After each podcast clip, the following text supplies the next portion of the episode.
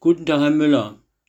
Nun haben die wild gewordenen Klimakaoten ihren großmäuligen Ankündigungen entsprechende Taten folgen lassen. Nachdem sie am Sonntag das Brandenburger Tor besudelt haben, haben sie am Montag an mehr als 40 Stellen der Stadt mit großer krimineller Energie den Verkehr lahmgelegt und versucht, die Stadt ins Chaos zu stürzen.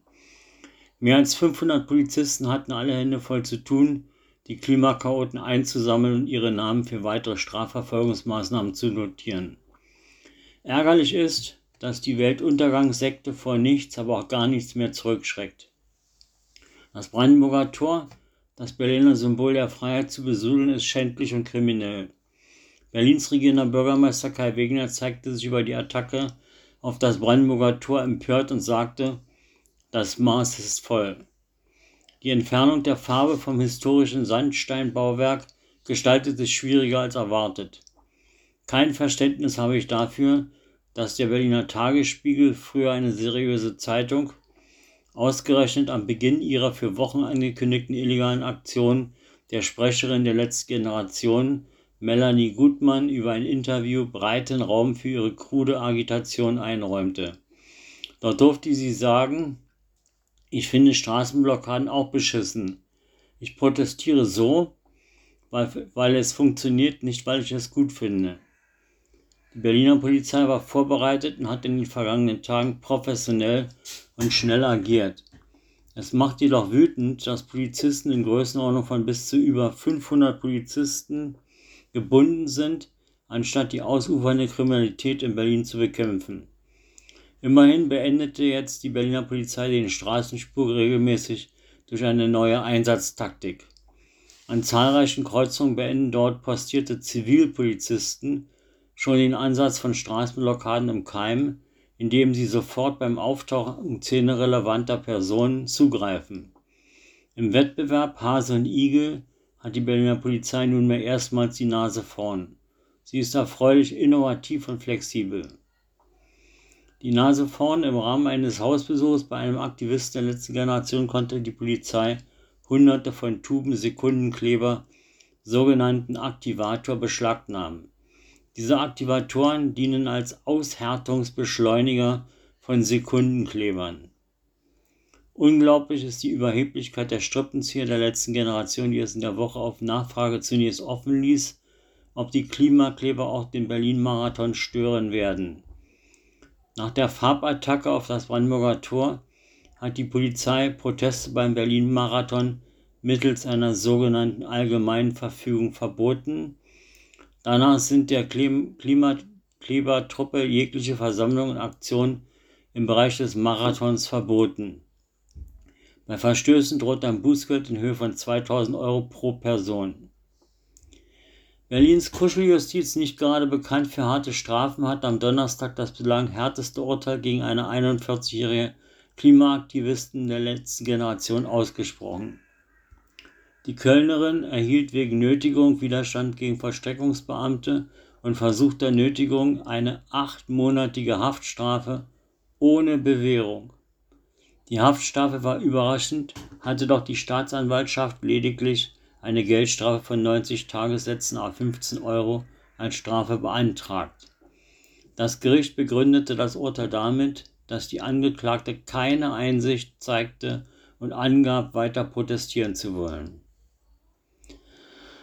Bislang gibt es insgesamt 2458 Verfahren durch die Staatsanwaltschaft gegen Klimaklima der letzten Generation in Berlin, meistens wegen Widerstand gegen Vollstreckungsbeamte und Nötigung. Bisher gibt es 74 rechtskräftige Urteile gegen Mitglieder der letzten Generation. Ein Beschäftigungsprogramm für die Justiz. Immer wieder fassungslos ist man, wenn man von den kriminellen Karrieren hier schutzsuchender Menschen erfährt. So hat jetzt die Berliner Staatsanwaltschaft Anklage gegen drei der Gruppenvergewaltigung im Juni im Görlitzer Park verdächtigen Personen erhoben. Die drei der Vergewaltigung beschuldigten Männer, alle drei sind abgelehnte und ausreisepflichtige Asylbewerber aus Somalia und Guinea. Der mutmaßliche 21-jährige Haupttäter hat nicht weniger als zehn Alias-Identitäten.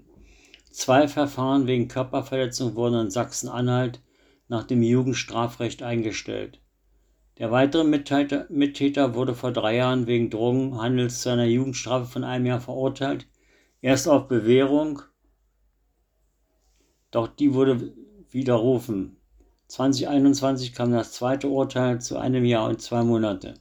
Der dritte Täter kam 2017 nach Deutschland. Sein Asylantrag wurde zwar abgelehnt, er hatte aber Duldung. Er ist in einer Einrichtung für betreutes Wohnen gemeldet. Im Strafregister stehen Körperverletzung, unerlaubter Besitz von Drogen und Verstoß gegen das Aufenthaltsgesetz.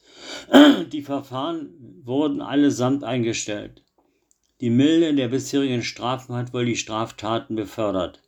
Angesichts der besonderen Milde des Rechtsstaates gegen diese kriminellen Asylanten darf man sich über das Erstarken rechter Partei nicht mehr wundern. Im höchsten Maße naiv ist dagegen die Petition von Anwohnern des Görlitzer Parks, die sich gegen die beabsichtigte nächtliche Schließung des Görli wenden und stattdessen mehr Sozialarbeiter und Druckräume fordern. Hunderte von Drogendealern kann man nicht mit nicht vorhandenen Heerscharen von Sozialarbeitern bekämpfen. Kreuzberg bleibt widersprüchlich. So feiern jetzt einige Anwohner des Gräfe-Kiezes die Beseitigung zahlreicher Anwohnerparkplätze. Grüne Schickeria freut sich nun über die Verbannung von Autos.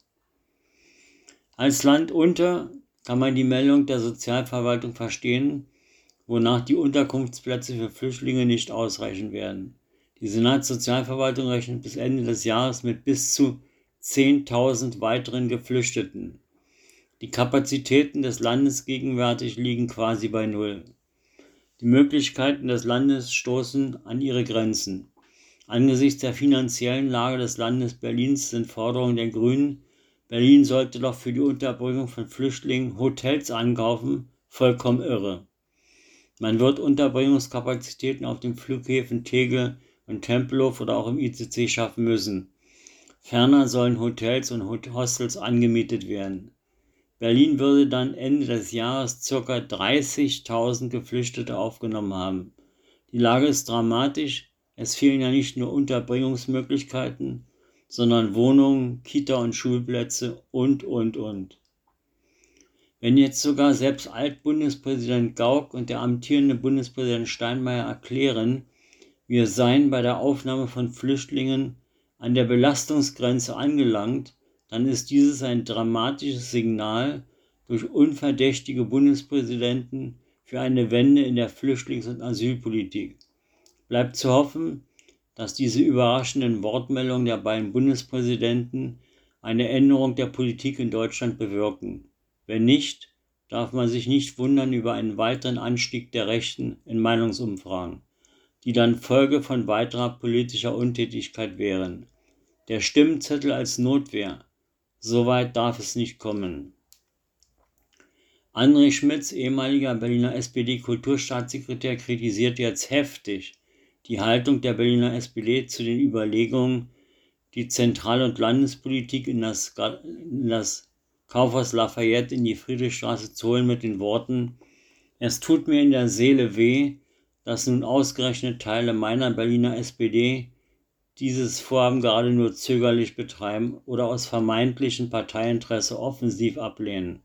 Die Diskussion um den künftigen Standort der ZLB geht weiter.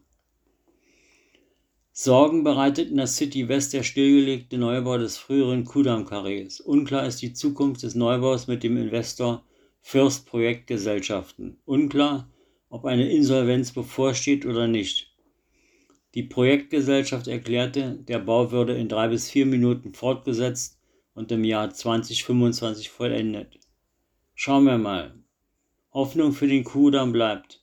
Die Anrainer, Anrainer Geschäfte wie Gastronomie zeigen sich besorgt über die Zukunft des Projekts. Unverändert bodenständig zeigt sich das Lokal Landhaus Grunewald in der Delbrückstraße 37. Vom Frühstück über einen täglichen Mittagstisch bis zur Abendkarte bietet das Restaurant leckere Speisen zu fairen Preisen. Das süße Frühstück zu 29, das englische für 12,90 oder das opulente Landhausfrühstück für 15,90 schaffen eine gute Grundlage für den Tag. Ab 12 Uhr gibt es den täglichen Mittagstisch für 8,90, zum Beispiel halbes Hähnchen mit Coleslaw, Hühnerfrikassee oder Zander auf Rahmwürsing. Auf der Abendkarte finden sich für 17,90 Königsberger Klopse.